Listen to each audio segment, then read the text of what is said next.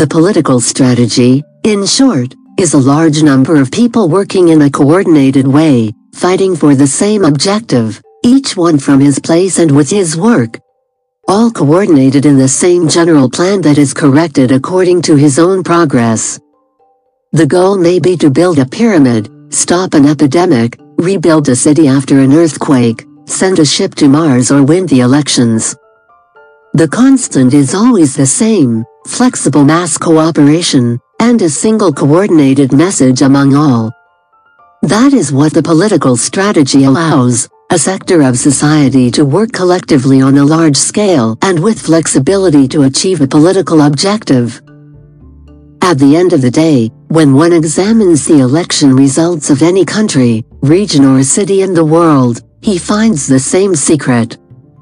That little big secret is that the winner differs from the others, which was much more effective in organizing his people for a huge and prolonged task of flexible collective cooperation.